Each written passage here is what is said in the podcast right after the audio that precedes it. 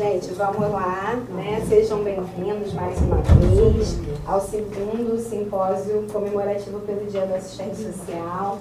Esses eventos né, presenciais, eles trazem de volta é, a essência né, do encontro, dos bons encontros. Então aqui eu vejo ex-estagiários, ex-alunos, profissionais, estudantes de serviço social, professores. Então, nós ficamos imensamente honrados com a presença de cada um de vocês. Tenho a certeza de que cada membro da comissão organizadora, que hoje são os estagiários de serviço social, a quem eu parabenizo, porque cada detalhe dos sorteios que vocês vão vivenciar, das degustações, o café da manhã, o credenciamento, passou pelos estudantes de serviço social os futuros profissionais, futuros concursados, que tiraram fotos com o jaleco do SUS, já para chamar aquela matrícula pública, né? Ninguém quer dispensar, quem já é profissional também agradece. Enfim, nós estamos assim imensamente felizes e certamente teremos uma manhã muito proveitosa de trocas, né? Certamente eu já vi pessoas aqui fazendo network, trocando telefone, porque essa é a essência dos bons encontros, né? A gente poder falar das literaturas, da profissão, falar do, do que está sendo realizado aqui na nossa Zona Oeste, mas eu sei que tem gente da Zona Norte, né? Da Cândido Mendes da Tijuca, tem da Cândido de Santa Cruz. Conheci, abracei algumas pessoas. Para quem não me conhece, meu nome é Tatiana Fonseca. Eu sou assistente social. Tenho 18 anos de formada, sou graduada pela UERJ. Sou mestre e doutora em política social pela UF e meu pós-doutorado foi em saúde pública pela Fiocruz e sou a fundadora do NES Educacional. Embora eu tenha essa pele, né, aventada, jovem, né, já se vão aí, né, é, 15 anos, e aí eu tava até brincando com as corujas, Janaína, que tava ali fora. Eu falei que, né, o nosso símbolo da coruja, da sabedoria, né? Aí eu falo, ó, oh, as corujas velhas sentando no lugar das corujas novas, vamos trocar aqui. Mas é tudo, né, na base de muito afeto, né? Porque certamente foi uma estrada, né? Quando a gente pensou o núcleo de estudos da Zona Oeste, a mais uma aí, Jupiara, ó. Eu tava aqui justamente dizendo, né, de quantas pessoas percorreram, né? Jupiara é madrinha do Nelson, na verdade ela deu o nome. A gente ainda era uma, um, um aglomerado de assistentes sociais, eu dava aulas na minha casa, depois fomos para o espaço, da igreja. espaço da igreja, depois foi para o auditório do Rocha Faria. É. E isso é para provar que a força do coletivo. A gente identificou em um dado momento que os assistentes sociais precisavam é, ter um espaço para estudarem para concursos públicos. E aí nasceu a ideia de preparatório para concursos, que hoje é o nosso legado, a nossa tradição. E a gente coleciona muitos depoimentos, porque um concurso de fato muda a vida das pessoas. Né? A nossa primeira assistente social também do NES, Roberta Gomes, acabou de passar por um concurso, né? Estamos fechando. Muito.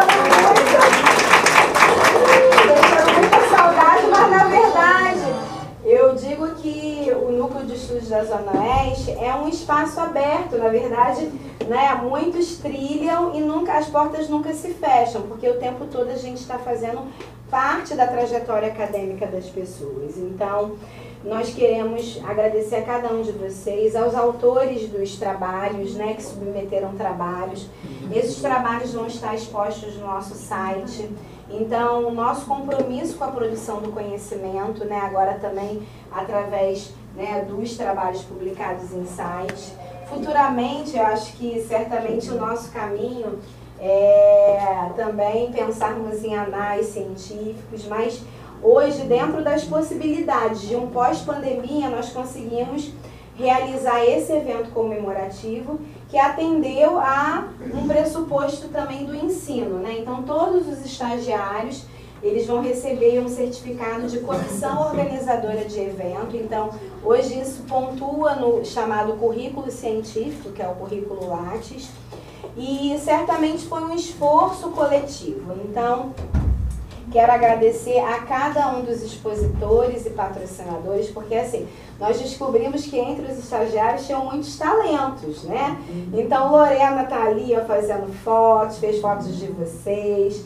Fred também é estudante de serviço social, agradecer muito. Os nossos patrocinadores, a gente vai veicular os vídeos né, na, na, no Instagram, nas redes sociais. Também vamos passar aqui.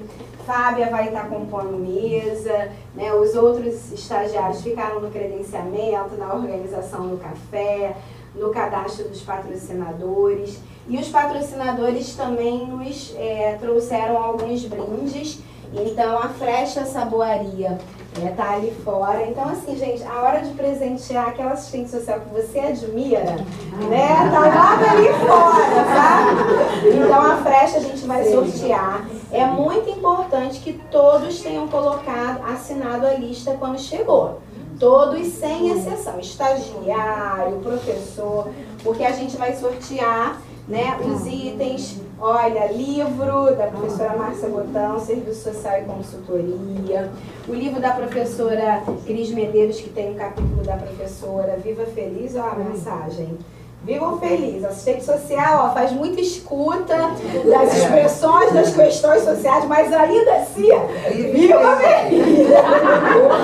Então, olha, tem Demandas e Vivências né, do Trabalho, que é uma editora que é parceira nossa, a Potter, que é de Fortaleza, editora Sociales.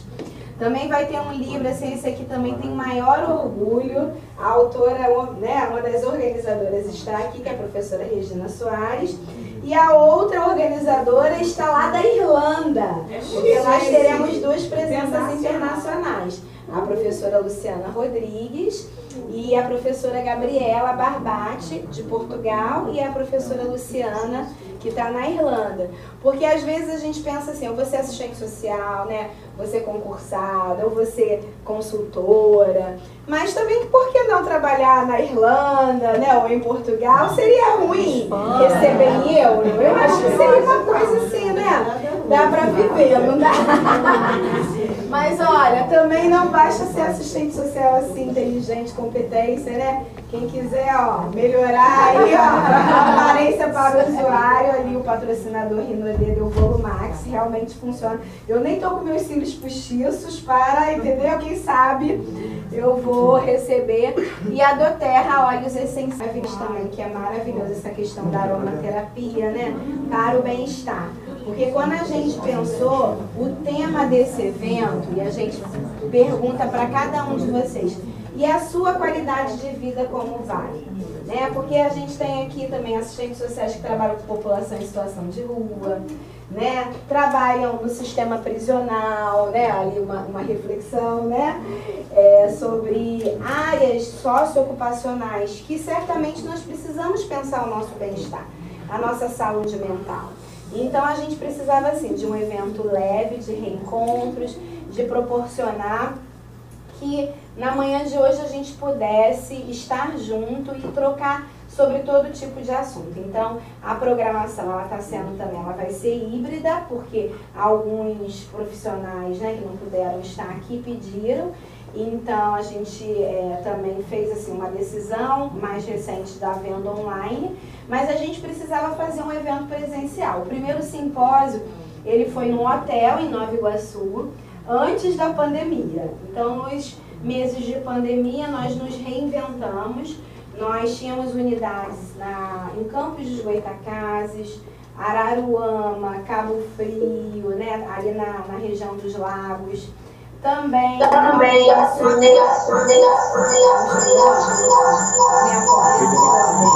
Campo Grande, que estudo nasceu, né? Que é a sede, na sala 311. Está tendo pós lá em cima, né? Pós de saúde da família, que hoje é a nossa tradição também, as especializações. Ah, também hoje trabalhamos com assessorias a municípios. Então já assessoramos o município de Volta Redonda, de Magé, Piraí, Barra do Piraí. Então, se tem alguém aqui que trabalha em município, é, nós temos assim, treinamentos os mais diversos para proteção social básica, proteção social especial. Também no campo da gestão de pessoas, né? Regina aí é nossa nosso ícone, minha mentora com maior orgulho, porque também, né, ela vai falar um pouco, né, de tudo isso, porque a gente eu tenho né, é, 18 anos de formada e a gente nunca para de estudar, nunca para de se abrir a novos conhecimentos. A gente está sempre almejando e certamente tem pessoas aqui como Regina Jupiara que tem uma trajetória ainda maior que a minha e para, para de estudar, para de crescer, para de trocar. E a escolha por essa profissão, e aí digo aos estudantes de serviço social, é uma escolha que envolve uma mudança de visão de mundo. Nós passamos a olhar o mundo de outras formas. E o futuro da nossa profissão também vai depender de como vocês olham para o mundo e se projetam nesse mundo profissional e nesse mundo de desigualdades sociais. Então, o nosso projeto ético-político profissional, ele precisa estar presente nas unidades de saúde, nas unidades prisionais, nos espaços de assessoria e consultoria, nos espaços da assistência social. Então, eu quero dizer para vocês que o NES Educacional Assessoria e Consultoria, né, que hoje esse é o nome, ele hoje se coloca à disposição de vocês. Todo semestre a gente abre campo de estágio, então um dos, dos campos, que é o Núcleo de Estudos do Sistema Único da Assistência Social, que eu e Roberta né, é, fundamos esse núcleo, né, promovemos os encontros, ele é organizado hoje para atender aos estagiários, mas os encontros são virtuais aos sábados e também estão abertos a vocês, tá? Alguns encontros também foram presenciais, nós já é, conhecemos uma unidade de reinserção social de adolescentes, já conhecemos uma feira de segurança alimentar e nutricional. Então, são temas pertinentes à assistência social.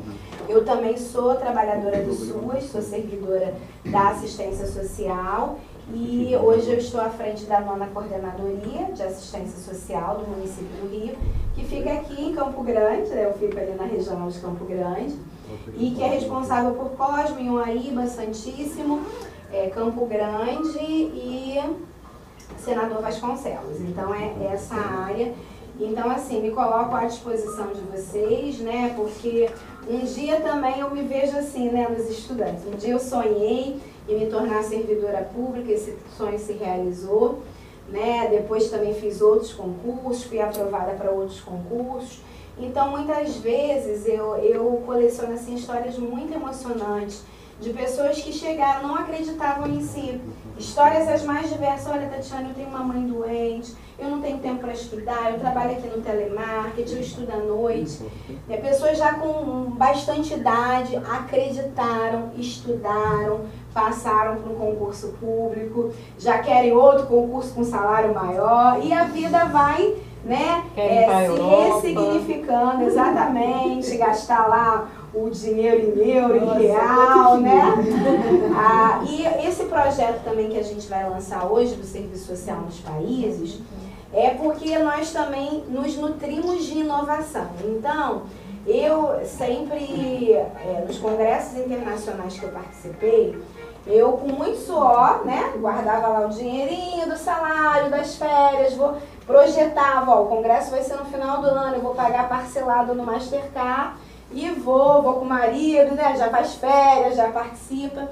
E lá a gente conhecia instituições, né, eu queria conhecer o trabalho é, do serviço social em outras instituições. E aí a gente pensou, por que não trazer essas instituições, essas experiências de modo virtual para o Brasil. Por que não apresentar uma instituição que atende saúde mental, uma instituição que atende pessoa com deficiência ou população em situação de rua, com uma colega brasileira que está lá fora e que pode trazer e fazer essa ponte?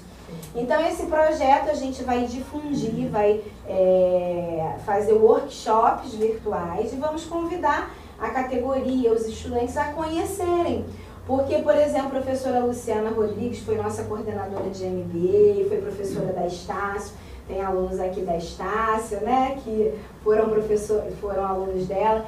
Ela fez um mapeamento da profissão no Canadá, na Irlanda, na Austrália. Então, vocês vão ter certamente oportunidade aí nos próximos meses e anos de conhecerem essas experiências, porque o conhecimento no século XXI ele é imensurável, né? E o objetivo é que a gente não se restrinja.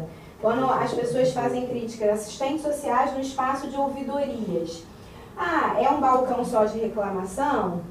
Não, não é. Pode ser muito mais. Pode ser um espaço, igual a gente teve um trabalho de pós, que diz que a ouvidoria era subsídio para a gestão hospitalar né? Ah, assistente social é, trabalhando com mentorias, né? E a gente, não, mas isso daí é, é, é, é, vocês estão se rendendo ao capital, né? Então, nós temos, né, sair das caixinhas, né, Regina? Começar a pensarmos para quais são os rumos da nossa profissão. E para isso, precisamos pensar a nossa qualidade de vida, como estamos, né, como pessoas, como profissionais, como estamos partilhando esse conhecimento. Então, é, nós vamos conversar muito e eu falo bastante, porque né, estou em casa e estou muito contente. E aí eu declaro então aberto né, o segundo simpósio comemorativo pelo Dia do Assistente Social de 2022 e vamos aproveitar. Sejam todos muito bem-vindos e uma salva de palmas para vocês.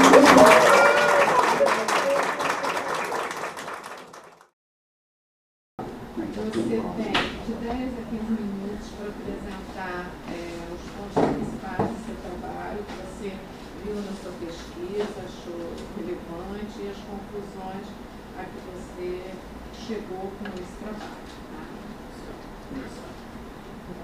Boa noite aos colegas, familiares, aos mestres, vai vir regulação novamente. É, o meu tema do trabalho é de um direito deficiente, pessoa com deficiência no mercado de trabalho, sua inclusão. Por que eu escolhi esse tema? A escolha do tema devido ao meu pai ser deficiente. Era, eu falei assim, meu pai era deficiente. Quando a gente tem uma pessoa deficiente na família, a gente começa a olhar com, com outros olhos para o que tem ao redor da gente, né? Então, foi por isso que eu escolhi o tema. É, o deficiente físico, por definição, é o, é o, por definição, é o que tem um impedimento a longo prazo de natureza física, mental, intelectual e sensorial, que restringe ele o movimento, capacidade intelectual, a, a vida em geral, né? Tem várias restrições na vida. Existem 650 milhões de pessoas com deficiência no mundo. 650, nós, estamos, nós temos no planeta 7 bilhões de pessoas. No mundo nós temos 650 milhões de pessoas com deficiência. No Brasil, no último, foi 24 milhões, com algum tipo de deficiência. Agora falar em inclusão no mercado de trabalho. A lei de cotas, criada em 91, a lei 8.213, no seu artigo 93, melhorou a inclusão de deficientes físicos no mercado de trabalho. Por quê? Essa lei é, referendou que toda empresa com mais de 100 funcionários era obrigado a ter de 2 a 5% do seu quadro de pessoas com deficiência, com algum tipo de deficiência no seu quadro, proporcional ao número de, de funcionários. Muitas empresas alegam, principalmente em São Paulo, que não, devido agora à crise, tem esse, tem esse, tem esse, tem esse, no seu quadro. Ele não pode emitir pessoas pessoas com deficiência. O que aconteceu? O Poder Judiciário essa questão e fez a, a, a, a, seguinte, a seguinte proposta para as empresas época. Como eles não tinham, como até hoje, né? As empresas não, não têm pessoas com qualificação, tem bastante emprego para quem quem tem qualificação, ainda tem bastante trabalho. Então, uma coisa de um a dois anos qualificar alguns deficientes físicos para incluir nos seus quadros de trabalho. Um acordo feito em um e dois anos. Agora, algumas empresas, o que eles fazem? Eles preferem pagar multa. Preferem pagar multa. Quando a multa é de 2 mil reais a 200 mil, a, a, as empresas pequenas precisam pagar a multa porque a multa só vai parar para o funcionário da empresa, o funcionário deficiente. O que acontece? As empresas grandes, o que eles fazem? Eles pagam o salário do funcionário deficiente e deixam ele em casa. Porque dá menos trabalho. Ele paga o salário, registra na carteira, ele está registrado e deixa ele em casa. E cadê a inclusão social do, do virtude, do virtude, do virtude, do virtude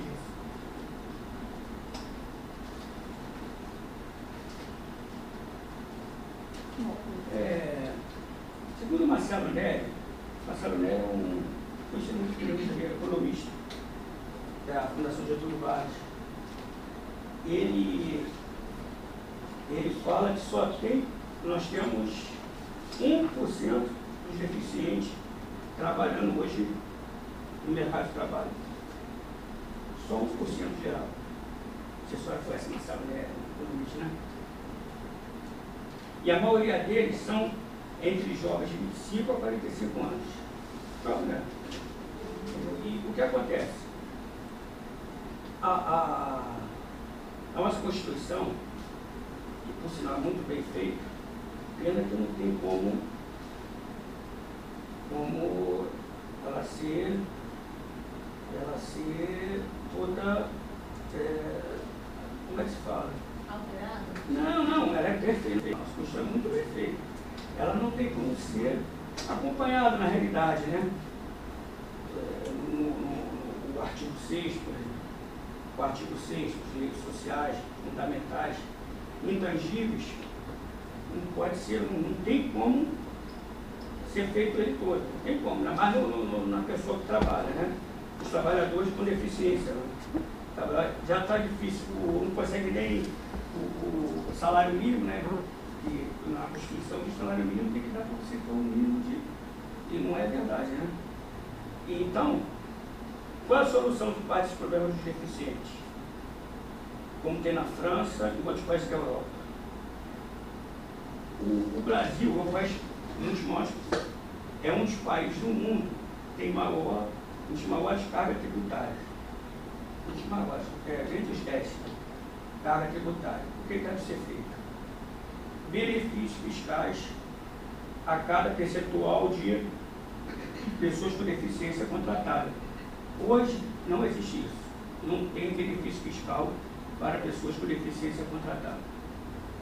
Não, não, não tem, não tem. Isso seria uma grande solução. O Ministério Público do Trabalho chega mais em cima das empresas, que hoje eles têm, fazem, como eu falei anteriormente, eles têm como driblar né, essa situação e, e fica complicado, né? E a exclusão deficiente hoje é, é cada vez cada vez mais é, é firme, né? mais exato. Não estou achando a palavra, não sei se é a palavra certa. É, o, o, o setor público, setor público, seu artigo 37, na lei 8.112, foi o que mais, foi o que deu garantia para o deficiente físico logo no início, né? Pela cota de 20% das vagas no concurso público. Mas no, no, no, no quesito privado ainda está tá andando muito devagar esse, esse questionamento, muito devagar. Não tem, não tem até hoje não tem solução. Os milhões de brasileiros já não tem emprego para os brasileiros que, vamos dizer pessoas normais, sem deficiência nenhuma, imagina os deficientes sem qualificação. Né?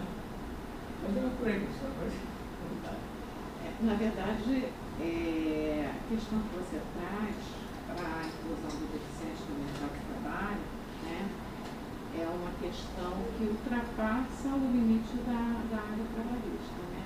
Porque assim, o que você está me dizendo, quando você fala de qualificação, eu entendo que o problema da pessoa com deficiência que vai posteriormente entrar no mercado de trabalho começa na questão da própria educação de base, né? Porque ela já lá, lá naquele momento, ela já não é, ela não é incluída, porque a gente antigamente tinha aquela separação de, de você deve ter pegado, né? Uhum. A pessoa que tivesse algum tipo de déficit, ela ia para escolas especiais, escolas especiais, né? E separada dos outros que eram não considerados especiais. Depois, num determinado momento, né, a gente teve aquela reviravolta de não, vamos, vamos incluir, vamos botar todo mundo junto, mas aí você botava todos juntos, mas não tinha nem o professor preparado para trabalhar com todas aquelas crianças que, que não tinham nenhum tipo de problema e mais aquelas com problema, né, sem nenhuma estrutura da escola, e a gente pode, a gente não está pensando numa educação privada, a gente tem que pensar numa educação pública, né? Não tinha nenhuma estrutura e a criança ficava lá e aí também não adiantava, né? E depois parava, porque não, não tinha nem como prosseguir. E isso traz um reflexo, na verdade, questão questão social, que é muito mais do que o direito de trabalho como uma questão social. Isso tem um reflexo lá na frente, porque quando aquela pessoa vai buscar o mercado de trabalho, é, não, ele não vai conseguir qualquer posto. Né? Assim, em algumas situações, em algumas funções, algumas profissões, ele vai cair mesmo, excluído mesmo, porque ele não consegue, são muito poucos. Se a gente olhar para a instituição de ensino, do terceiro grau, você vê que são muito poucos, muito poucos dos nossos colegas aqui de dentro, né, que a gente olha, que a gente diz assim, é, tem uma deficiência, estão conseguindo cursar o ensino superior. São pouquíssimos. Isso acarreta diretamente no mercado de trabalho. É, eu tive a oportunidade de. Não, pode. Eu tive a oportunidade de estar no, no RH, né? No setor de RH daquela drogaria Venâncio, que é uma drogaria Uhum. enorme. E eles tinham um problema seríssimo com demitir funcionário que tinha algum tipo de deficiência, porque a recontratação era praticamente impossível. Não tinha pessoa suficiente, não tinha, não tinha demanda, não tinha, não tinha gente querendo trabalhar, não tinha pessoas que tinham alguma necessidade especial querendo trabalhar. Então eles ficavam num constante impasse, isso aí, com qualificação. E ficavam num constante impasse do que fazer, porque se não, se não, se não cumprisse né, a regulamentação, pagavam multa, e é uma empresa enorme, né? Não está a fim de pagar multa. É porque aqui no, Irajá, por exemplo, né, o supermercado mundial, aí bota as pessoas com deficiência para encher a bolsa. Você lá no mundial, vai ver que a maioria das pessoas que enche a bolsa lá são. Você acha que isso é um meio de inclusão? Hum, Não. Assim, porque como eles Partindo do princípio que essa pessoa não tem Não, não. qualificação Eu, eu, vou- para é, eu vou, te- tratar no eu, vou, mercado eu, de vou, trabalho. eu vou ficar em cima do sabe por quê? Vou explicar por quê. Porque ele para sair de casa, ele- aí, para ele sair de casa, ter uma, uma convite social, ele está incluído. Mas no mercado de trabalho ele está, ele é simplesmente, Eu acho que o que você quer dizer, ele vai ficar naquela função, ele não vai conseguir galgar, né? Porque vai ser, ele ele é, ele é supostamente incluído porque ele passa a ter um emprego. isso, isso. Mas a, a você, aí você passa a lidar com outro tipo de exclusão, né? Isso não, não é do nível social amplo. É, só é. para dizer que tá. É é- eu, eu diria mais, eu diria que é o cumprimento da lei, né? É, aí. Exatamente. É mais, mais do que inclusão, né? A gente olha e diz assim, eles estão cumprindo a norma para se resguardar de qualquer penalidade, né? Mas eu acho Aí a que, gente volta a estaca zero. é, que a né? ideia de inclusão é Exatamente, muito tem que mais do que isso, É, né? isso É tra- trazer para aquela pessoa que tem algum tipo de limitação, que eu até prefiro a palavra limitação, trazer para aquela pessoa que tem algum tipo de limitação uma vida mais plena, inclusive como trabalhador. Né? Porque trabalho não é só para a gente ganhar dinheiro, embora a gente fique muito feliz quando a gente ganha, né? mas assim, é, tem, tem um, um, é uma coisa de satisfação, né? É, que não vai ser plena, pelo que você está falando, né? Porque a pessoa vai vai chegar ali, mas não vai ter nada que leve ela além para ela sentir efetivamente que ela está caminhando, que ela está aquela satisfação que a gente tem quando a gente faz uma coisa, depois a gente vai fazendo uma mais complexa, e por dentro, logicamente, da própria limitação que cada um tem. Né? Então a gente vê que existe uma preocupação, que eu, assim, o que eu, percebi que, que foi a tua, o teu grande recado, Marcelo, existe uma preocupação mas não existe uma política, vou botar a palavra política pública, não existe uma política pública tão eficaz né, se é que existe alguma, né, para a realização dessa verdadeira inclusão no mercado de trabalho. Mas não tem inclusão, né? só tem só o cumprimento da lei. Sim, cumprimento da lei. É, o cara tá, ele consegue um trabalho, né, ele é incluído no mercado de trabalho, ele é incluído no mercado de trabalho é porque ele consegue um trabalho. Mas ele não tem plano de carreira, não tem Sim, ele não, ele, não, é, ele não consegue aquela inclusão enquanto satisfação, né, que eu acho que seria esse o objetivo. Né? É, a gente não vê por conta da, da, da, da, própria limitação que a gente tem na educação, na saúde, em tudo, né? porque você pode ter uma, um déficit qualquer, mas se você for tratado tá na, na escola, você se desenvolve. Ah, Algum desenvolvimento não pode, mas você, mas você vai se desenvolvendo. É, é diferente. É. Que convive com outras pessoas em casa. Sim. É diferente. E, e isso traz aquilo que o, o Daniel falou ali, ele consegue um emprego. A, a, a empresa cumpre, quando cumpre, né? É. é, sabe que é muito difícil. É, a maioria está aí, está fazendo é, acordo lá com o Ministério Público, que não cumpre a cota, né, dependendo da quantidade de empregados, a cota é muito, uhum. né, 5% de uma quantidade grande, grande, né, e vai ficando, ficando, ficando, ficando, né. Então, não só aquele cara que é contratado, e aí é uma coisa que eu ia é, colocar para você pensar. Quando a gente fala dessa, dessa questão do, do deficiente, né, não é só o cara que é contratado porque tem a deficiência desde o início. Mas nós temos empregados que são contratados no contrato de trabalho normal, né, e que no percurso do caminho dele, ele sofre um problema qualquer e aí ele passa a ter, sofre um derrame, sei lá o quê, e ele passa a ter uma, uma limitação. Né? Essas pessoas, elas também passam por um problema. O empregador fica ele pega e cumpre a, cumpre a cota. Pega ele, opa, já estava aqui mesmo, já estava aqui mesmo é. né? E aí tira ele dali, bota numa outra coisa que dê para ele fazer e traz às vezes uma, uma. porque não tem nada que ele vá efetivamente fazer por aquele empregado, ele acaba recebendo o salário dele normal, mas ainda assim não, não se realizando como pessoa em relação ao trabalho, porque às vezes ele deixa até de fazer aquilo que era a função dele, né? Porque ele não tem mais para ficar fazendo qualquer outra coisa, né? Que dá e que o cara tem uma vaguinha para botar lá, né? E aí traz novamente essa, essa sensação que eu vou usar a palavra insatisfação, mas é uma coisa muito maior do que insatisfação. Mas gostei muito do, do seu trabalho, Marcelo, né? a sua abordagem, muito legal, legal mesmo gente vai pedir a vocês só para e sair. Agora é igual a igreja, certo? Certo levando,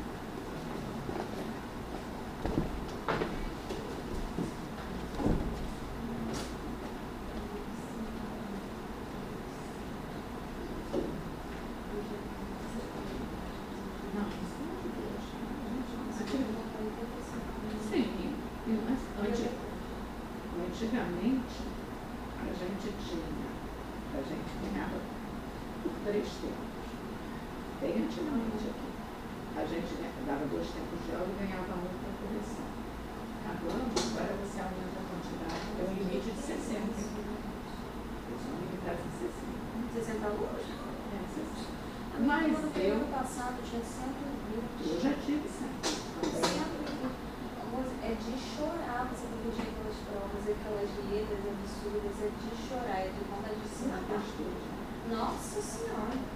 Pelo amor de Deus. Cada é instituto novo que a gente é. não imagina. Eles, eles têm, eu falo para eles, assim, se vocês tivessem a capacidade de, de estudar, nem vocês têm a capacidade de inventar as coisas, cara, estaria tudo certo, vocês vão ser gênios. E eu fico impressionado também. Hum.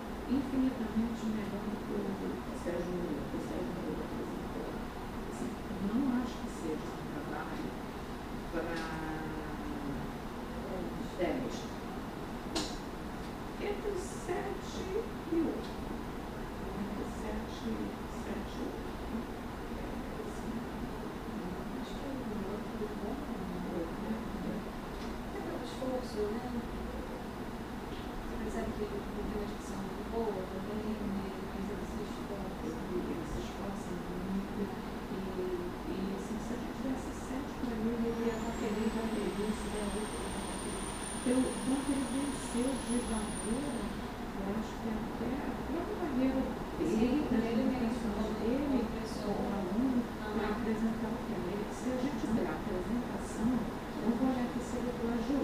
Sim, é. Chegou botar do lugar, é. Né, parece que é até que ele fez aqui. Nós temos coisas muito tristes, então, o que você tem na frente que fez? Mas, mas assim, a apresentação é muito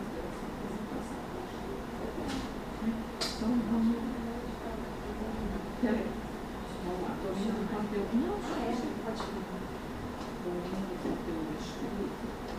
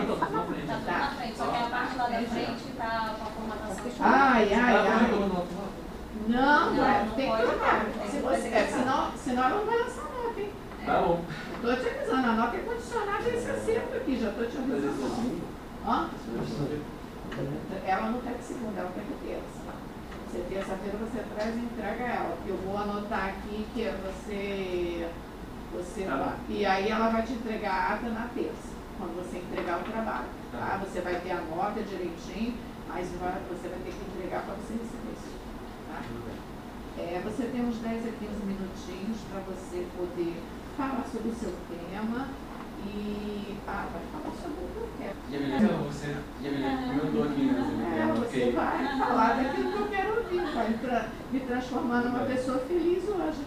Né? É, e a, falar sobre o tema e apresentar suas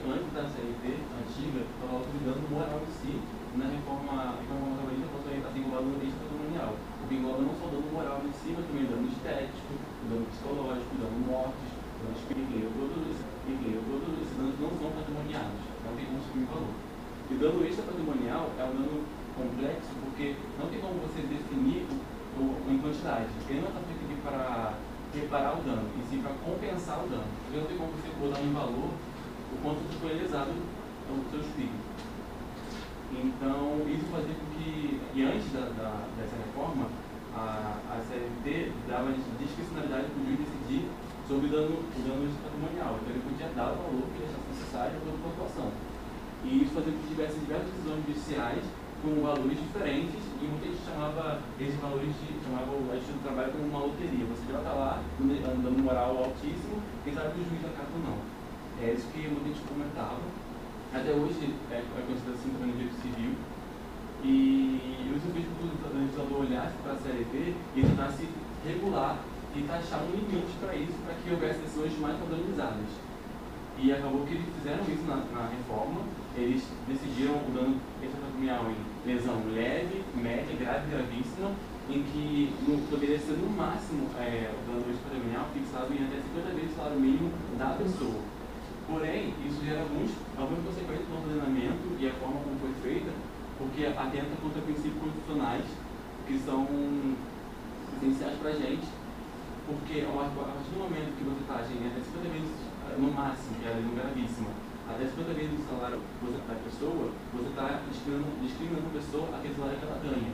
Ou seja, se eu, como empregado aqui da Estácio, recebo X, eu Rosemary, que é coordenadora, professora, tem mais de 10 anos, recebe Y, bem maior que eu, e a gente só mesmo, mesmo dando isso patrimonial naquela empresa, ela vai receber um dano patrimonial que no máximo 50 vezes o salário dela, e eu vou receber até, 50 vezes, até o máximo 50 vezes o meu salário. Ou seja, o dano patrimonial, mesmo sendo o mesmo sofrido, dela vai ser maior que o meu. Isso é uma discriminação. Isso também é, é incondicional em alguns aspectos, vários pontos incondicionais, e começa pelo princípio da dignidade da pessoa humana, a partir do momento que você fixa um, tenta fixar o, o quanto aquilo te afetou. E, e o dano patrimonial é uma coisa que não tem como fixar em juiz, tá de juiz, tá de juiz, tá de juiz, tá de juiz. Então, a princípio da dignidade humana e também a princípio da isonomia, também está na Constituição, ao do momento em que o, as decisões não são igualitárias, está tratando de pessoas diferentes, a partir do momento que eu estou taxado pelo meu, meu trabalho é, o meu carro na empresa. Então, se eu ganho menos, eu vou taxado a ganhar até aquele limite do meu salário. E se a pessoa ganhar mais, ela vai ter até aquele limite. Isso é um tratamento desigual, então não repercute da economia. Afeta também o é, o artigo 5 inciso 5 inciso 10, 10 que falam sobre o dano, dano moral e garantem a existência do dano moral. E o artigo 15 inciso 5 garante a existência do dano moral proporcional ao agravo, ou seja, garante que o dano extrapatrimonial é proporcional ao seu agravo. Então não tem como você limitar o quanto você pode ganhar, ainda mais se até 50 vezes o salário da pessoa. Isso, óbvio, que como teve, como é proporcional em vários aspectos, vai ter controle de personalidade. E foi assim que foi feito.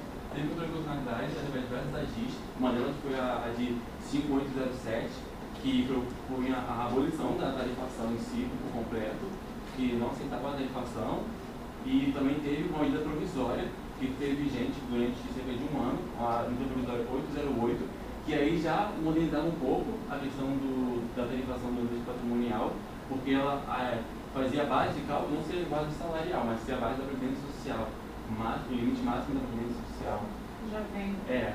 E aí ajudava um pouco a, a, a, aumentar um pouco desse valor desse dano patrimonial na hora do cálculo. E também é uma maneira de taxar uh, a, a essa patrimonialidade, que é muito difícil de ser taxada, e também esse, esse limite da, da social sofre de, de constante desatualização, porque ela não acompanha os juros do mercado.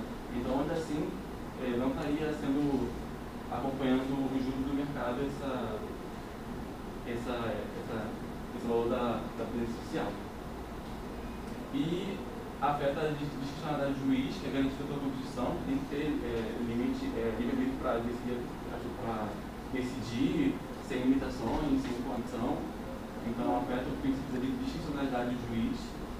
E a minha opinião, apesar de uma palestra do Pedro Lenza, no, foi até no YouTube isso, aí eu tive nessa hora, que foi sobre essa, essa limitação não ser usada como uma regra fixa a ser seguida a mão de ferro, e sim ser usada somente como parâmetro para você ter uma noção. A fim de realmente estabilizar uma decisões você não discrepantes assim como, como é, ocorria, mas ter só como uma base seguida e não de uma forma a mão de ferro, porque como, ao invés de você limita, você é contra a, a Constituição. Então não poderia ter uma regra fixa a ser seguida dessa forma. Personalizar para a minha opinião. É, é, deixa é, vou te fazer umas perguntas. Na verdade, assim, eu achei muito interessante o caminho né, que você fez. Você, embora na sua apresentação você tenha começado a falar da ditada e depois indo para a medida provisória, né, mas foi efetivamente um caminho, né?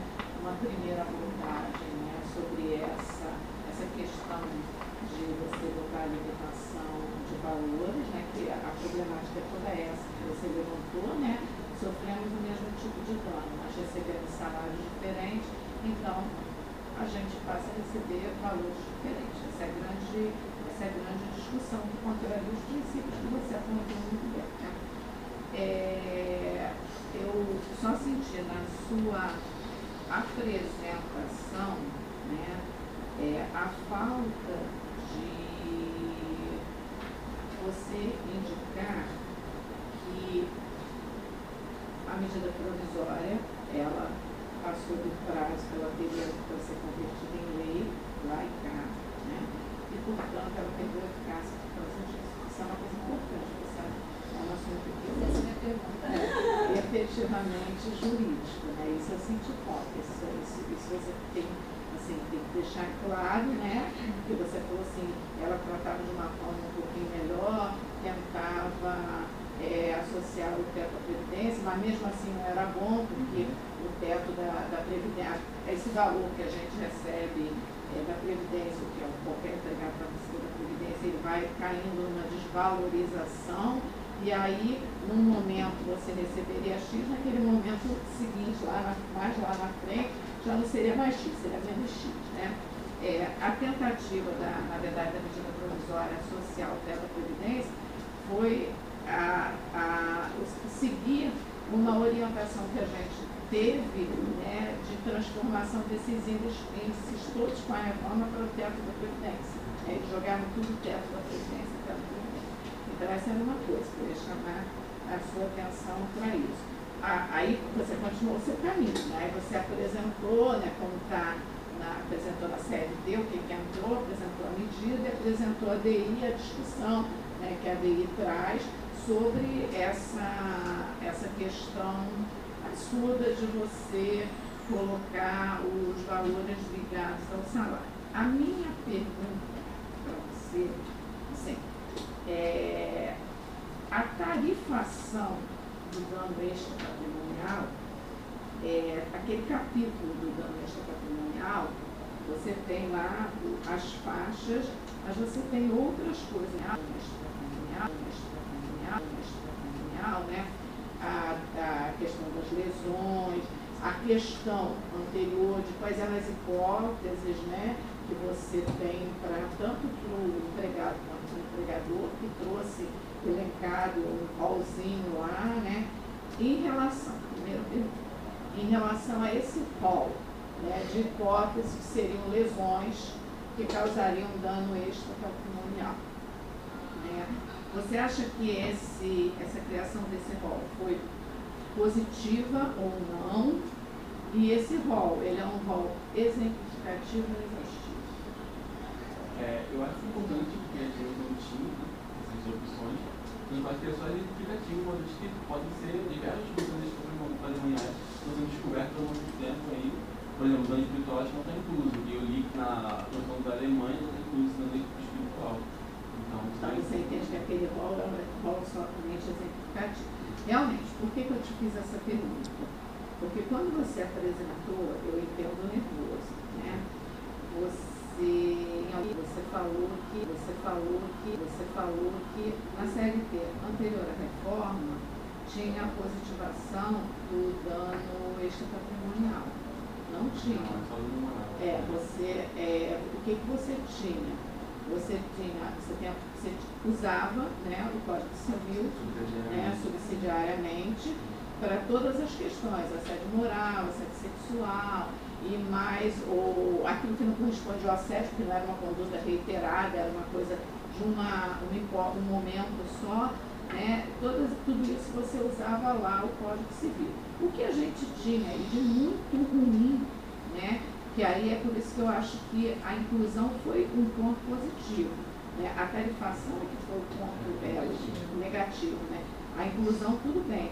Como a gente não tinha nada que explicasse né, o que seriam hipóteses de dano extrapatrimonial, quando, por exemplo, o empregado ficava meses sem receber o salário, né, que ele entrava no judiciário, ele cobrava o salário. E a maioria dos juízes não via isso um direito, seja, um direito, seja, um direito, seja, um direito da personalidade, um abalo psicológico, não era visto. Por quê? Diziam, não, o, o dano é patrimonial, ele tem que pedir o salário. E aí quando ele pedia né, o dano moral, não era, não era comum o primeiro grau dar, e quando o primeiro grau dava, o segundo reforma, reformava, né? Então, assim, é, essa inclusão daquelas hipóteses, naquelas hipóteses você, você encontra alguma coisa muito bonita para o não pagamento, uma nomenclatura bonita para o não pagamento de salário. O não pagamento de salário, se eu ficar sem receber o meu salário, eu vou ficar desesperada. Né? Se lá no Código Civil, o cara que compra o telefone, o telefone tá, recebe o telefone, o telefone está com defeito, ele tem direito a um dano moral, Bom, por que, que o empregado que não recebe seu salário, que é a fonte da sua subsistência, da sua família, de tudo, pagar seu aluguel, pagar comida, pagar escola, pagar tudo, o cara não tem dano, não tem dano moral. Então, aquele, aquela inclusão, ela foi muito boa.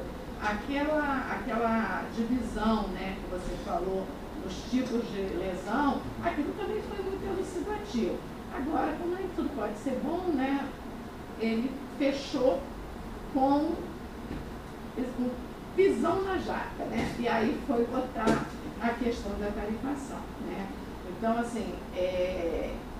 por que, que eu estou te dizendo isso?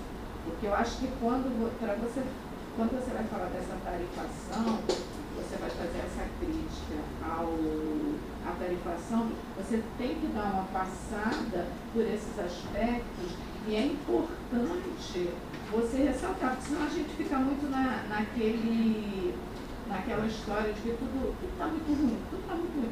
Não, tem coisas muito ruins, né? Porque o copo meio cheio e vazio. É, né? tem coisas muito ruins. Aí é, é, o, é o que eu sempre falei para vocês, né? A gente, mas a gente tem que pontuar também outras coisas que vieram junto, que fazem parte dessa, desse pensamento sobre a tarifação e que foram boas. O problema todo foi aquele que você realmente apresentou que contraria diversos princípios. No mais, eu gostei muito. Gostei do seu trabalho, você trouxe uma, uma fato, fato, fato, da arroz no arroz, e isso é bom quando o aluno traz é, questões que estão em discussão, que são objetos de discussão, porque você consegue colocar um ponto de vista, outro ponto de vista e discutir de fato. Isso é um bom trabalho. Tá? É, a gente vai pedir que você faça essas alterações. Tá? Eu estou satisfeita com a, com a colocação da Rose. E aí a gente vai pedir você esperar um pouquinho para a apresentação.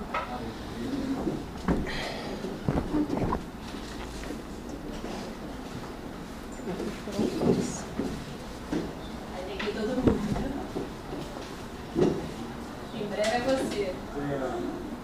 Vai fazer trabalho? Vai fazer trabalho? Não. Ah. Família. Não, estou aprendendo com você. Sabia não, sacanagem. Assinar aqui. Vou dizer oi. É invasão, não adianta. Eu vou. E aí? Pode Tá feliz? Vamos conversar. Vamos conversar. Ah, Bem, voltou? Voltei. Ah, Glória. Vai dar tempo pra gente. né, Não sei ainda, tem que perguntar para o Ricardo. Ricardo é que determina. Dá uma sua nele. Ah, então é que você também. Aí tem que falar com essa moça bonita aqui pra ver que vai Mas daqui a pouco, ó. Vamos Daqui a pouco. lá. Vamos Vamos lá, vamos Daqui a lá pouco. puxar, vamos lá puxar Não, saco. peraí, espera, deixa a gente. É, então, essa aí, É, vai. mas- Termina, termina, não tem pressa não. Aí, Dulce, você vai. Eu vou ter que entregar a prova desses malinhos aí. Eu vejo se não tiver ninguém na sala, eu volto. Aí, vai pra você vai pro seu ponto. Eu Tá, tá, é. saber se você bate. Não. você não bate ponto. Não bate. Mas como ela bate, É. É, que- esse, o trabalho dele tá, tá interessante, tá bonzinho. Eu gostei O negócio que ele trouxe. é. todo, todo é a questão da formatação que ele disse que não sabia. Falou que não sabia. Então, É. tudo bem que mandaram só ele imprimir. ele não vê que não é tão Não, então a gente vai tirar um cantinho dele e fazer isso. Ele vai ter que fazer. Não, eu vou fazer um pouco mais. Não, é melhor ela conversar com muito, muito calado. É, oi.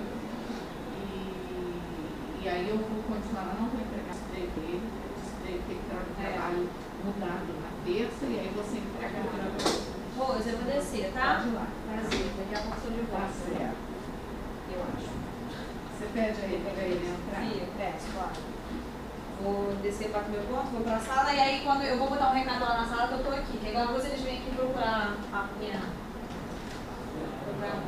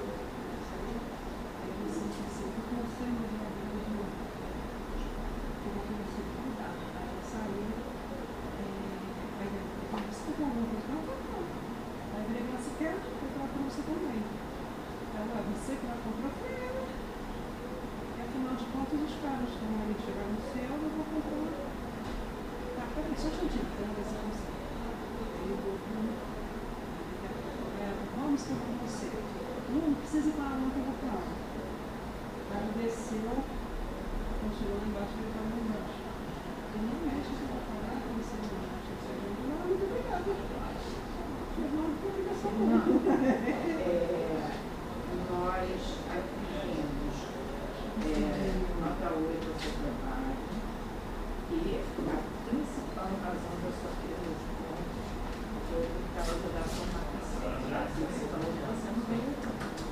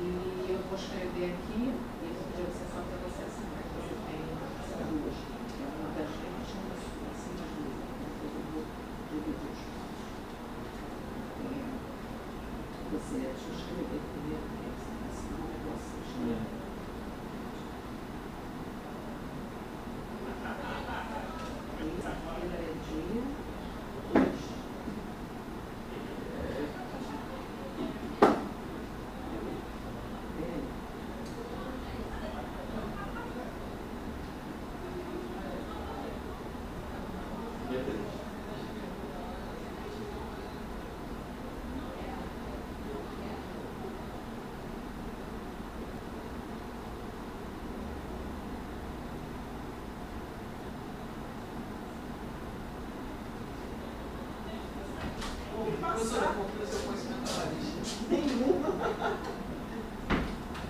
Eu posso com isso?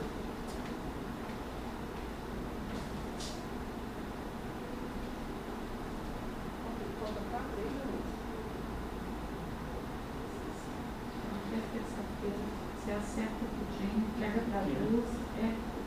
E aí? A partir de 16 anos eu não é mentira!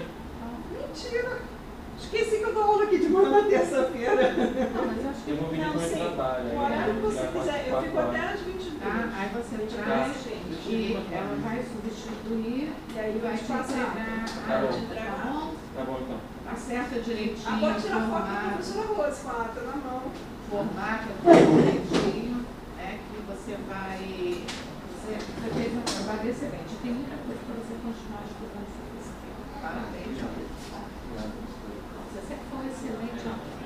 Quero tirar uma foto de vocês dois juntos, para vocês dois ficarem juntos. Aí você tirou foto. Aí você tirou foto. Aí você tirou foto. Não pode cortar a cabeça da gente, é a única coisa. É, As pernas é até dá, né? Mas a cabeça não dá. Eu falando assim, eu fico até com medo. Esse não tremeu, porque se tremeu já tira outra. Ah, perfeito. Ah, perfeito. Perfeito cantava é. Parabéns, tá? Esse passou, porque abraçou a professora, tirou foto. Luciano. Luciana? Obrigado.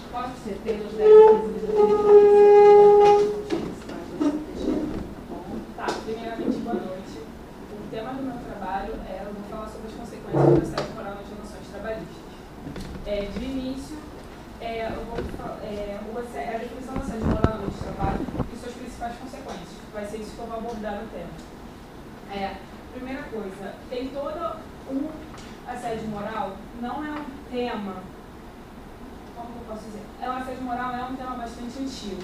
Já é visto há muito tempo o assédio moral. No entanto, que existem alguns pesqui- pesquisadores que colocam, dizem que o assédio moral é tão arcaico quanto o próprio trabalho. E ele está totalmente vinculado à questão da- das relações trabalhistas. Por quê? Primeiro, um dos principais motivos também é pela questão da subordinação. A primeira, a moral, assédio moral, apesar de não ter uma legislação específica, ele foi a, defi- a definição é dada até pela questão da psicologia. O assédio moral é todo aquele ato que o assediador ele tem a intenção de humilhar, menosprezar e inferiorizar o outro. Sendo que o fator determinante do assédio moral é que ele é feito com frequência. Existe uma rotina, não é algo singular, não é uma atitude que o assediador ele toma de modo singular, uma vez, não, é algo corriqueiro. Essa é a principal diferença em relação ao assédio moral. Tá, agora eu vou falar sobre as modalidades do assédio moral. O assédio moral, as modalidades do assédio moral. Existe o assédio moral de forma de forma horizontal, que ele é feito pelas pessoas que ocupam a mesma função. No caso, existe uma empresa e são exercem a mesma função. Um assédio moral como é um assedia o outro de forma moral. Normalmente um estagiário assedia o outro estagiário. Eles apresentam a mesma função. E temos também o assédio moral de forma vertical descendente. Esse é o mais comum, que é quando o empregador ele assedia o empregado. Até mesmo pela questão da subordinação, da hierarquia. Também temos assédio moral de forma vertical ascendente, que ele é mais visto até no âmbito público, que normalmente é quando o subordinado, no caso o empregado, ele assedia o empregador. Normalmente até os exemplos são quando um comete, é, quando ele descobre algo no empregador e usa aquilo ali para se beneficiar de alguma forma. Além das modalidades, a gente fala, falei também sobre a questão dos sujeitos de assédio moral. Tem o sujeito ativo e tem o sujeito passivo. O sujeito ativo nada mais é do que aquele que comete o assédio moral, é o assediador, que como eu falei, pode ser tanto o empregador quanto o empregado. E existe também o sujeito passivo, que é, que é a vítima do assédio moral. A questão do assédio moral na sociedade de hoje, ele tem tido mais nome, tem tido mais ênfase. É, triplicou nos últimos anos. Isso demonstra que as pessoas têm tido um conceito melhor do assédio moral e não têm tido tanto medo na questão da denúncia. Porém, existe um grande fator que atrapalha a questão dessa de, de da pessoa se dirigir até o judiciário é a questão do medo. Porque devido à crise econômica, muitas pessoas têm medo de denunciar e acabar perdendo o emprego, que isso é algo comum. E tem as questões, e eu queria falar sobre o seguinte, o assédio moral, ele não é uma questão só daqui do Brasil, ele é uma questão mundial. Assédio moral independe do desenvolvimento ou do nível econômico que o país apresenta. Tem países que têm outra nomenclatura, porém a definição do assédio moral é a mesma. Além disso, fala sobre as principais consequências do assédio moral. O assédio moral, por ele ser, por ele caracterizar de forma contínua, de, forma, de, de uma certa frequência, o assédio moral ele apresenta características únicas. Na verdade, muitas pessoas acham que a vítima do assédio moral ele apresenta alguma característica. Não é. Qualquer pessoa pode ser assediada. E a questão do assediador, ele, mais alguma, ele, ele tem mais alguma, ele, ele pode apresentar alguma das características. É uma pessoa que normalmente gosta de liderar, ele não tem um espírito no sistema coletivo, ele sempre quer estar na frente, ele é uma pessoa muito ignorante. São, ele normalmente apresenta essas características.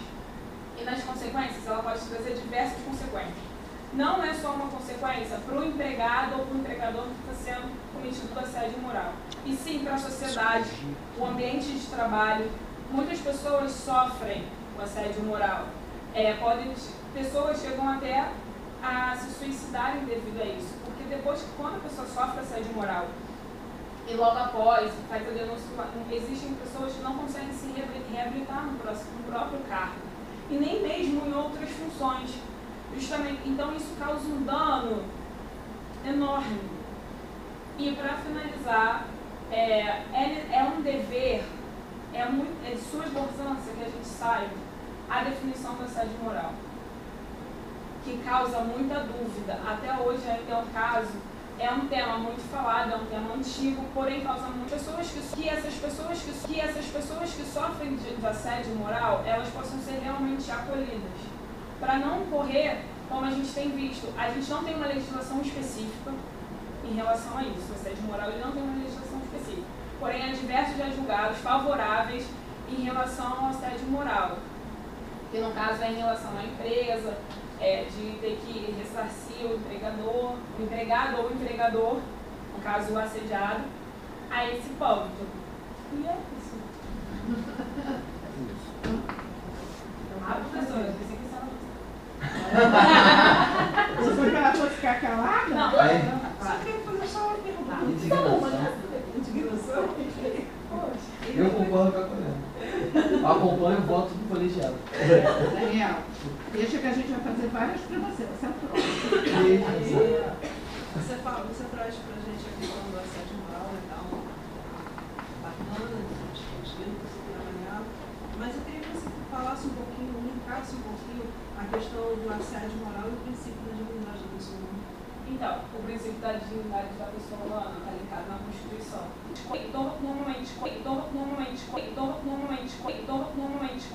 Normalmente, quando a pessoa é cometida pelo assédio moral, fere justamente esse princípio. Porque, para a lei, todos somos iguais, como a Constituição releva, então não seria justo um outro ser mais desfavorecido pela questão do assédio. E justamente por essa questão do assédio não ter necessariamente uma característica, você não precisa apresentar uma característica para você ser assediado, qualquer pessoa está sujeita a isso. Então, eu farei esse link entre, sobre a questão do princípio da dignidade da pessoa humana. É... Tenta, explica para mim, Pedro, qual é a diferença entre haver uma condenação, né, o empregador ser condenado pelo cometimento de um dano moral, cometimento de, pelo cometimento de, pelo cometimento de, pelo cometimento de assédio moral. Ah, eu acredito que a questão da assédio moral é uma questão muito mais subjetiva, que ela varia de pessoa para pessoa. E, e, já a questão do dano moral, ela, pelo motivo, pelo, pelo motivo, pelo pela questão do assédio moral, tem que existir a frequência. O dano moral não. Essa é a diferença. Então, Essa é a diferença. Pô, É exatamente isso. O empregador pode ser condenado por dano, a pagar uma indenização por dano moral, por ele ter uma vez ofendido o empregado, né? Ele ter feito alguma coisa que atentou contra os direitos da personalidade do empregado. Para ele ser condenado por assédio moral, ele tem que pegar essa coisa e se repetir. É a frequência que você falou, essa frequência que você falou é o grande é, elemento distintivo entre uma condenação pura e simples por dano moral, né, um ato que causou dano moral e uma condenação por assédio moral. O assédio moral vai gerar um dano moral, mas para você ser condenado em dano moral por assédio moral tem que ter esse elemento da frequência. O empregador pode ser condenado por dano moral por uma conduta que atingiu um direito à personalidade por uma coisa só que ele fez. Né? O empregado chega na empresa e naquele dia ele fala alguma coisa para o empregador, o empregador xinga, ofende ele, acabou ali, o empregado pode se sentir de tal forma ofendido que aí ele vai e ingressa com um pedido de indenização por dano moral. né? E não é assédio, porque para ser assédio o cara vai ter que fazer, fazer, fazer, fazer, fazer, fazer, fazer, fazer. Né? E é, outra, são mais duas perguntas. É, o, o, quando, quando, eu vou pegar até, eu peguei até o trabalho aqui do, do Fernando, né? Porque o Fernando trouxe o artigo que me interessava. Né? É, essa, essa, essa alteração né, que a gente tem na, trazida pela reforma, que traz a possibilidade do dano patrimonial e a gente vai focar nesse tipo de dano que é o dano moral. Né? O, eu vou ler o artigo e vou pedir a você, para você me falar é, sobre essas hipóteses que eu vou ler aqui, quais delas poderiam ser hipóteses de configuração é, de dano e assédio moral. Tá? O 200, eu vou ler o 223C, caput, né? que diz a etnia, a idade, a nacionalidade, a honra, a imagem, a intimidade, a liberdade de ação, a autoestima, o gênero, a orientação sexual, a saúde, o lazer, a integridade física, são os bens juridicamente tutelados inerentes à pessoa natural. Então, qualquer atingimento desses valores geraria uma, um dano extra patrimonial e a possibilidade de uma indenização que a gente já falou aqui daquela, daquele tabelamento que não é bom, uma indenização por, por dano moral, né? tanto no dano moral simples quanto no, no assédio moral. Como é que você vê dentro desses valores aqui, desses bens juridicamente tutelados, né, o atingimento de quais desses elementos poderia aparece quando você tem o assédio, o, o assédio moral? Eu diria todos. Pela questão que o assédio moral, por ele não. O assédio moral ele acontece quando o outro visa te inferiorizar, te menosprezar. Aquilo, às vezes, para o outro, vamos supor, pela questão da orientação sexual, tudo aquilo que se torna rotineiro, se eu te ofender de uma forma habitual, caracteriza assédio moral. Então, para mim, qualquer ato do que foi exemplificado aí, caracterizaria assédio moral se preenchesse o requisito da frequência. da frequência. Isso aí. Deixa eu ver outra coisa que eu acabei de esquecer. Então é melhor. É sinal de Deus, professor. É sinal de Deus. É sinal de Deus. Deus está assinando o quê? Vai lembrar da sua, tá? Hã? Vai lembrar da dele. tá. Não, esqueci mesmo. Eu ia falar antes dessa, mas eu, eu já tinha separado o artigo aqui, olhei e não. Deixa, não lembro mais. Calma. Cara, Dulce, tem coisa? Tomada no, meio das salas. No meio, aqui. Não tem mais. É, só tinha duas pessoas na sala, ela não tinha chegado aí. Mas eu acho que estava a Débora e a Patrícia. Débora e a Patrícia Thank you.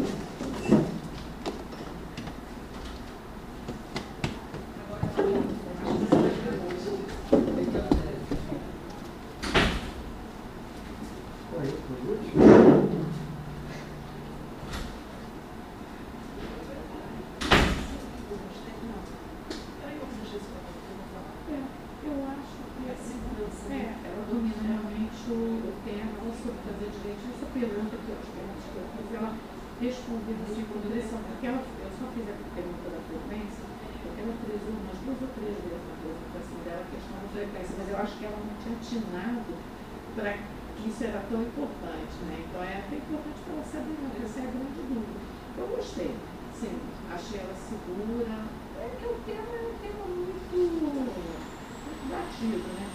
Mas eu daria para ela poderia ter desenvolvido lá, um pouco mais a questão do prejuízo para a empresa também, que é uma coisa que sempre esquece, que são empresa do empregado. Né? Eu daria para ela nove. Pode?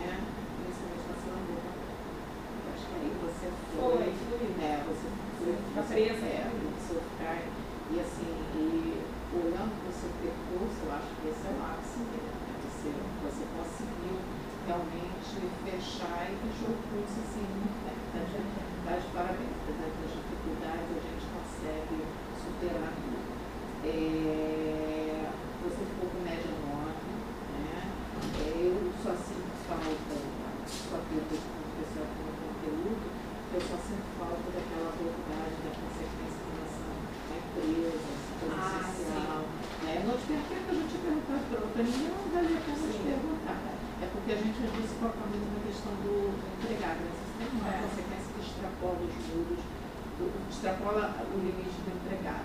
Mas você fez uma, uma ligação muito interessante com o artigo, você respondeu, eu te fiz a pergunta do, da questão da frequência, você mesma falou diversas vezes da- da- do comportamento repetitivo, né?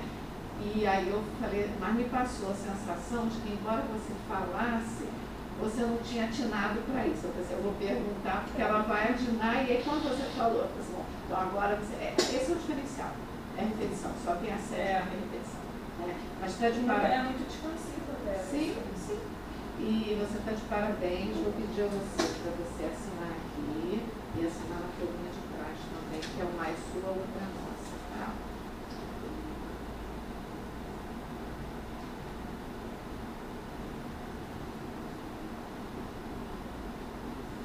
Era um devia ter uns assim, mas cinco pessoas, né?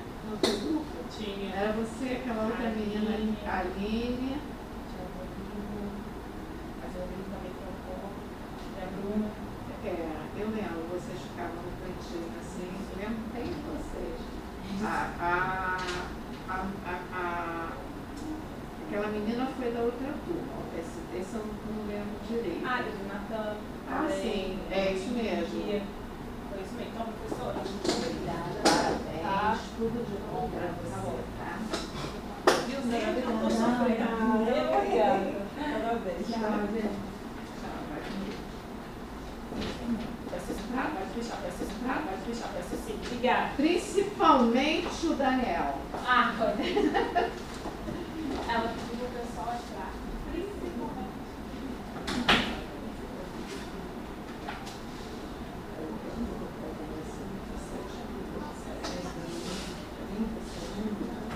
Ô Daniel, agora é a hora de brilhar. E ela lembrou da pergunta. vai fazer pra você. Ah, não que isso. Professora, sabe o problema? Eu eu- eu vou pagar uma conta nem tá aqui. Não, você tem de 10 a. Não, deixa eu só falando, você vai falar. Se eu ficar leve. Você tem de 10 a 15 minutos para apresentar. Apresenta com calma mesmo os pontos que você considerou é, mais relevantes nessa sua pesquisa e a sua conclusão. Pode olhar o, o seu roteirinho aí, não tem problema. É, primeiramente, com meus colegas, professores aqui presentes. Então, o meu trabalho ele fala do benefício do salário maternidade, né, relacionado ao direito previdenciário associadamente. E aí, de uma forma geral, vim trazer alguns pontos na prática, no dia a dia, que é o seguinte, né? É benefício salário maternidade, do benefício salário maternidade, do benefício salário maternidade, do benefício salário maternidade, do benefício salário maternidade para as pessoas que são asseguradas que têm direito. E o outro ponto importante também é o sucatear, o sucateamento dessa prestação de serviços por parte, no caso, da autarquia da Previdência Social, o INSS, né, é, com relação a essas mães. E aí eu vou citar alguns pontos que, que me fizeram né, escolher esse tema também, que chamaram a atenção. É o seguinte, primeiro, um primeiro ponto é uma gestão ruim por parte do, dos administradores da autarquia, né? É, o atual presidente, que é o Renato Vieira, e o ex-presidente, que é o Francisco Paulo Soares, já vem uma, uma administração muito ruim do INSS de alguns anos. E segundo ponto que também que influenciou nesse, nesse problema, nessa pontuada de, de benefícios previdenciários parcelarizados, principalmente salário da maternidade, que é o caso da, do déficit de servidores, porque o último certame foi em 2015, então há um grande déficit de servidores na Previdência Social. E terceiro, um terceiro ponto que é, é muito burocrático o sistema para análise do processo administrativo ali, do benefício, para a concessão do benefício em si, é, é muito burocrático. E eu vou citar aí é, a questão histórica, a evolução histórica aí da Previdência, mais ou menos, e do benefício salário da maternidade também. Né? A questão da historiedade fala que é.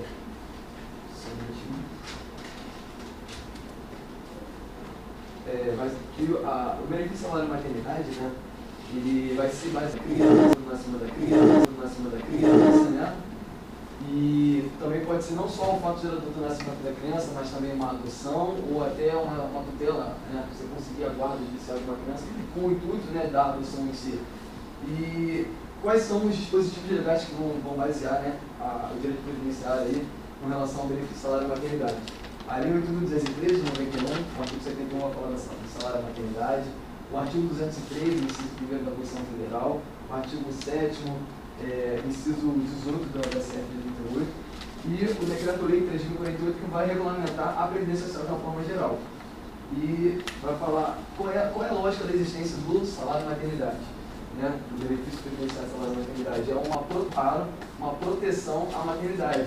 Aquela, um exemplo daquela mãe gestante que ela precisa passar um tempo melhor com o filho, né, com a filha, com a criança recém-nascida, para dar um- um- uma melhor estrutura para ela, uma melhor sustentação primeiros dias de vida, ali, nos primeiros meses de vida. Ela precisa estar ali conectada com a criança. E eu, nos primeiros capítulos do trabalho, eu vim é, colocando a evolução histórica de- de- da questão da Seguridade Social, demonstrando como surgiu a Seguridade Social. E eu destaquei até alguns pontos, porque no início não era Seguridade Social, a gente chamava de proteção social. Né? E aí, ao longo dos anos, ela, a- foi evoluindo. O primeiro ponto aí, o primeiro sinal da questão da proteção social no Brasil foi a criação de uma Santa Casa de Misericórdia, que foi em Santos, depois teve no Espírito Santo, no Rio de Janeiro. E esse foi o primeiro, primeiro sinal de da criação da proteção social no Brasil.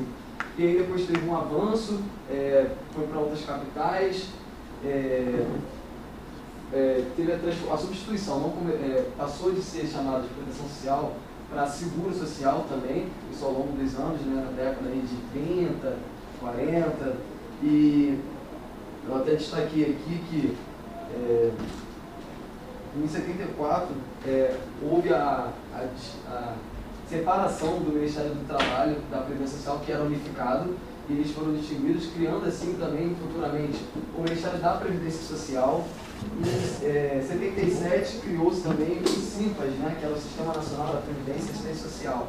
Né? É como se fosse um antecessor do que a gente conhece hoje como INSS, porque mais futuramente aconteceu é, da criação da lei Eloy Chaves, né, que foi uma das pioneiras aí da, da questão da Seguridade Social no Brasil. E é como se fosse um marco do surgimento da, da proteção social no Brasil, a criação da lei Eloy Chaves, que é o decreto legislativo 482 de 1923. E antes o modelo da Previdência Social era tratado como diretamente com a empresa, né? E aí, futuramente, é, mais à frente, esse modelo foi transformado e foi passado para a categoria profissional. E aí foi o modelo que a gente conhece hoje em dia né, da, da Previdência Social. Criou-se também o IAPS, que é o Instituto da, da, Aposentadoria e Pensões, que futuramente vai juntar com o INPS o IAPS, e eles vão dar, vão dar a criação, a origem ao INSS que a gente conhece hoje em dia. Foi uma fusão dos dois. E é, algum, alguns dispositivos, como já citei, que foram, foram criados né, na, mais ou menos na década de 90, foi a 8.212 de 91 e a 8.213 de 91, juntamente com o decreto 3.048, mais, mais menos anos na frente de 99, é, para regulamentar essas leis, que é o, de, o decreto regulamenta a Previdência Social de uma forma geral, e a 8.213 vai falar dos benefícios da Previdência Social, né, especificamente. Né, e a 8.212 vai falar dos procedimentos da Previdência, da Seguridade Social. E eu vou, aí, pulando a questão histórica da, dessa noção geral da Previdência Social, falando dela propriamente dito, é, o artigo 94 da Constituição Federal vai falar sobre a Seguridade Social, isso já é uma questão mais moderna, né? É, a, Seguridade, a Seguridade Social compreende um conjunto integrado de ações de iniciativa do poder público e da sociedade destinadas a assegurar direitos relativos à saúde, previdência e assistência social. Ou seja, a Seguridade Social ela, ela é dividida né, atualmente em previdência social, saúde e assistência social. Saúde, né? A saúde, como a gente conhece, a gente não paga quando a gente vai no hospital, a gente não paga é, um atendimento no, UPA, não diretamente, né? como existem outros sistemas previdenciários no resto do mundo. É, mas a questão da assistência social, por exemplo, temos o benefício BPC, né, que é para as pessoas que são mais carentes, com uma renda baixa, geralmente um quarto do salário mínimo, e a questão da previdência social em si. Né? E artigo 201 também da Constituição Federal vai falar sobre a questão da regulamentação da previdência social, e eu vou citar alguns princípios que entornam a Previdência Social em si. Né? Que é a universalidade, que é a universalidade da cobertura e do atendimento, ou seja, vai abranger todas as pessoas. A lógica da Previdência Social é essa. A uniformidade e a equivalência de benefícios, tanto para o trabalhador rural ou urbano, ou seja, os benefícios que, como por exemplo, o salário maternidade, ele vai, é, o trabalhador urbano vai ter direito, o trabalhador rural também tem que ter direito. Isso é um princípio constitucional. Né? é, a seletividade e distributividade, ou seja, a questão da o benefício ele, ele, você vai ter direito de acordo também com a sua necessidade, porque existem pessoas que têm um grau de necessidade maior do que outras daquele determinado benefício. É, a redutibilidade de valores, ou seja, o benefício ele não pode, a princípio ele não pode ser reduzido, você recebe um exemplo real, você reduzir para 900, existe um princípio constitucional para isso é, a equidade na forma da participação do custeio, ou seja, você vai contribuir com a Previdência de acordo com a sua realidade ali, né? É, de acordo com a realidade da empresa também, ou então do empregado. Essa vai ser a proporcionalidade da contribuição.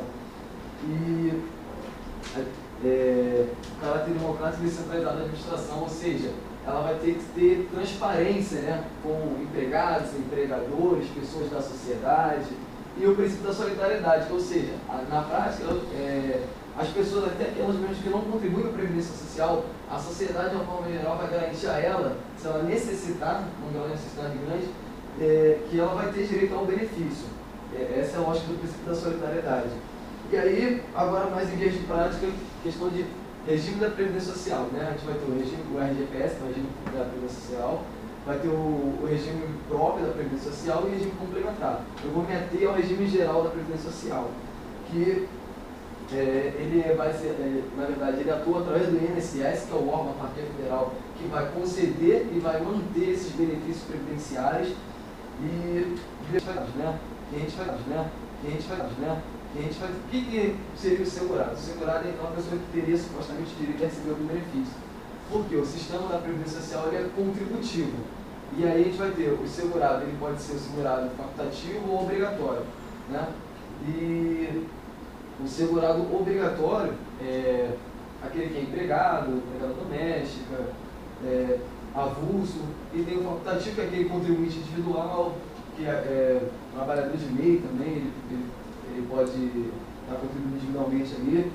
É, a questão da carência, você está a carência aqui, que seria o número de contribuições necessárias para você ter a direito àquele benefício, que é no caso, ah, por exemplo, salário maternidade, é, as, pessoas, as empregadas que estão trabalhando no momento, empregada doméstica, elas não têm uma carência a ser cumprida, mas no caso do contribuinte individual, ele tem que ter pelo menos 10 contribuições para poder ter direito ao benefício salário maternidade. É, falando do salário maternidade propriamente dito, né, ele vai estar baseado ali no artigo 71 é, da 8.213, que vai ser o quê? O salário maternidade ele vai ser concedido durante 120 dias, essa é a determinação legal, e aí pode começar 28 dias antes do gerador, que é o fato gerador, ou então começar apenas no fato gerador, se estendendo por 120 dias. E aí pode ser, pode ter direito assegurado ela sendo gestante, né, ela é, gerando a criança, ou ela adotando também, ou conseguindo a tutela, guarda judicial de alguma criança. Aí, no caso da adoção, é, até 8 anos, e no caso da guarda da judicial, até 12 anos aí, você vai conseguir receber o salário maternidade. No caso da adoção, o benefício vai ser por 60 dias, no caso da, da tutela judicial ali, da guarda judicial, vai ser por 30 dias que vai ser concedido o benefício, o salário maternidade. E aí, é, existem alguns casos da, no caso do natimorto, né, que às vezes a criança não chega a nascer, mas a mãe também tem direito, isso é previsão legal, e aí a mãe vai ter direito por duas semanas, o descanso remunerado aí por duas semanas, com comprovação de atestado médico, o aborto não foi criminoso. A lógica do atestado médico é essa. Um aborto não criminoso, um aborto espontâneo, e aí a partir da 23 semana, a mãe vai ter direito a esse descanso remunerado aí, que é receber benefício salário maternidade. E é, existe uma, uma previsão que foi recente, em 2013 surgiu, de que o pai também, que não é algo comum, teria direito a receber o salário de maternidade quando da ausência da mãe, ou seja, no falecimento, por exemplo, da mãe que era assegurada, que tinha qualidade assegurada, não tinha ela, ele vai ter direito, porque ela faleceu, ele mantendo a qualidade assegurada vai receber. É, não existe a possibilidade de receber duas vezes esse benefício salário maternidade, né, a princípio, sobre o mesmo fato gerador. É, agora, existe uma exceção que é no caso da mãe adotiva. Né? A, mãe recebe, a mãe biológica recebeu, mas aí a mãe adotiva ou o pai adotivo também, é, por algum motivo, a, adotou aquela criança e aí tem, existe uma possibilidade na prisão legal de receber, que seria a Lei 12.873 é, de 2013. E aí vou falar agora da realidade, que é o principal. Qual a realidade do, do, da UNSS? Existe uma grande quantidade de benefícios acumulados, né? Para análise e cerca de 2,2 milhões de benefícios aí aguardam para poder serem analisados, entre eles muitos salários de maternidade. E o que acontece é que o Renato Vieira, que é o presidente da INSS, numa entrevista à BBC, ele falou que existe, existe é, uma determinada evolução do, por parte da INSS, mas existe um investimento proporcional àquilo, para que eles possam esvaziar aquelas filas nas agências físicas.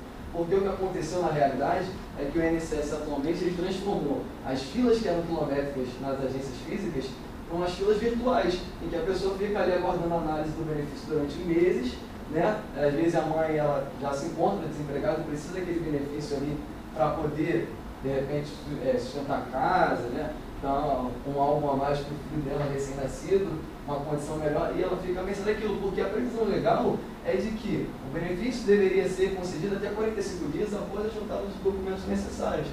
E na prática, é, está levando cerca de 135 dias, ou seja, o triplo do prazo praticamente, para analisar esse benefício. E, e, o que acontece, é, o Renato Vieira ele, ele, fala, ele cita isso, falando que eles não têm nenhum tipo de investimento proporcional para poder esvaziar aquelas filas e proporcionar um serviço de mais qualidade para aquelas seguradas, para aquelas mães, para aquelas é, adotantes e por aí vai. E a questão é o seguinte, que na prática o que seria bom para poder, soluções para poder melhorar, que essa é, seria a ideia do trabalho. É, trazer aí uma, uma, uma maior praticidade na concessão de benefícios uma forma eletrônica. Você precisa é, juntar os documentos que fossem necessários e a mãe que tivesse direito ali, automaticamente, dentro de um prazo de 24 horas, 48 horas, conseguir ter um benefício concedido já ali, já saiu o histórico de crédito para ela receber aquele benefício. É, outra solução seria também um novo certame, né? porque o déficit de servidores é muito grande, né? É, e, não, e muitos servidores aí saindo, se aposentando, então o quadro de servidores aumenta, a mão de obra diminui, e isso vai acumulando mais trabalho, mais trabalho, e as filas vão aumentando, só que agora virtualmente. E existe também a questão, uma das soluções foram é, proporcionadas aí, foi a questão da MP 871, que fala que vai dar um bônus para os servidores que demonstrarem melhor eficiência, né? É, uma, conseguirem uma, é, analisar uma maior quantidade de benefícios. Só que isso depende também das leis orçamentárias e não só da ideia que, que vem trazendo a ANP.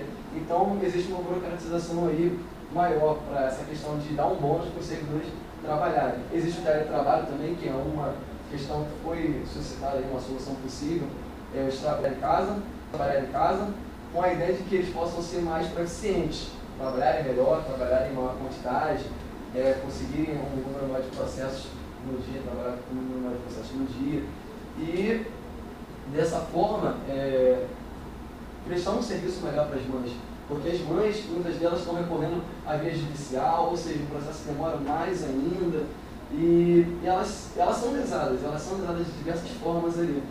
E a ideia é tentar melhorar isso, tornar mais eficiente, menos burocrático, para que é, as mães, a, e não só com relação ao salário maternidade, a outros benefícios previdenciários, sejam concedidos de uma forma mais rápida para que as pessoas tenham aquilo que elas consigam aquilo que elas têm direito. Né? Muitas das vezes a pessoa tem direito, fica tempos e tempos, meses, anos, para poder conseguir um benefício ali, no, no caso aqui, é o salário maternidade. E é isso. O direito dado tardiamente às vezes não é direito. Exatamente. Nem a, nem a mãe, nem a criança. Porque se ela fica sem receber, é o prejuízo é, de todos, inclusive daquele que o salário maternidade para a mãe poder dar assistência ao filho. Perde, esvazia, né? Eu acho que Perde a isso você tá lógica da falando. Existência do benefício. É, aí. perde a lógica da existência. Quando ela receber, a criança já está lá com meses e ela já pode estar procurando emprego ou já está voltando até para o próprio serviço, né? Então perde toda, toda a lógica. É, às vezes ela até procura um serviço para poder garantir Sim. ali o, E aí o posto que ela já a, é criança. perde a lógica também, né? Porque é o tempo que ela poderia. A lógica do salário maternidade é a proteção à maternidade, ali um melhor amparo e. Perde totalmente. Exatamente, né? perde a lógica. É, gostei muito do, do assunto, muito, muito, achei muito interessante. É, eu vou, vou fazer duas perguntas a você. Né? Só duas perguntas. Como é que eu estou boazinha? Você hoje? Então, boazinha, que eu estou até me estranhando. Né? Uma eu vou perguntar eu vou perceber que você trabalha interessante também. Deixa eu ver. Você, você falou, eu achei coisa legal, né? De que quando a mãe morre, né, o pai teria o direito ao salário maternidade, né? É, e o salário maternidade? Oi? Mas não, não, Não, não ele tem direito ao salário de maternidade, né? Porque se foi pela condição de pai, tem direito ao salário de maternidade. Mas quando a mãe morre e ele passa a ter direito ao salário de maternidade, minha pergunta para você é, ele recebe todos os benefícios? Não, ele tem que... Não, porque assim, eu não, não, não, não me atingi então, especificamente a isso, essa questão Mas eu acredito que ele não, não teria direito pela questão de o fato ela ser o mesmo. Né? O nascimento da, criança, ou a adoção daquela criança, e aí ele teria direito ao salário de paternidade, mas ah, também teria direito ao salário de maternidade, acumularia o benefício, mas aí como é que ele vai acumular um benefício cujo fato gerador é o mesmo? Seria meio fora de lógica ali, né? Contraria algumas discussões normativas da INSS que falam sobre isso. É, a outra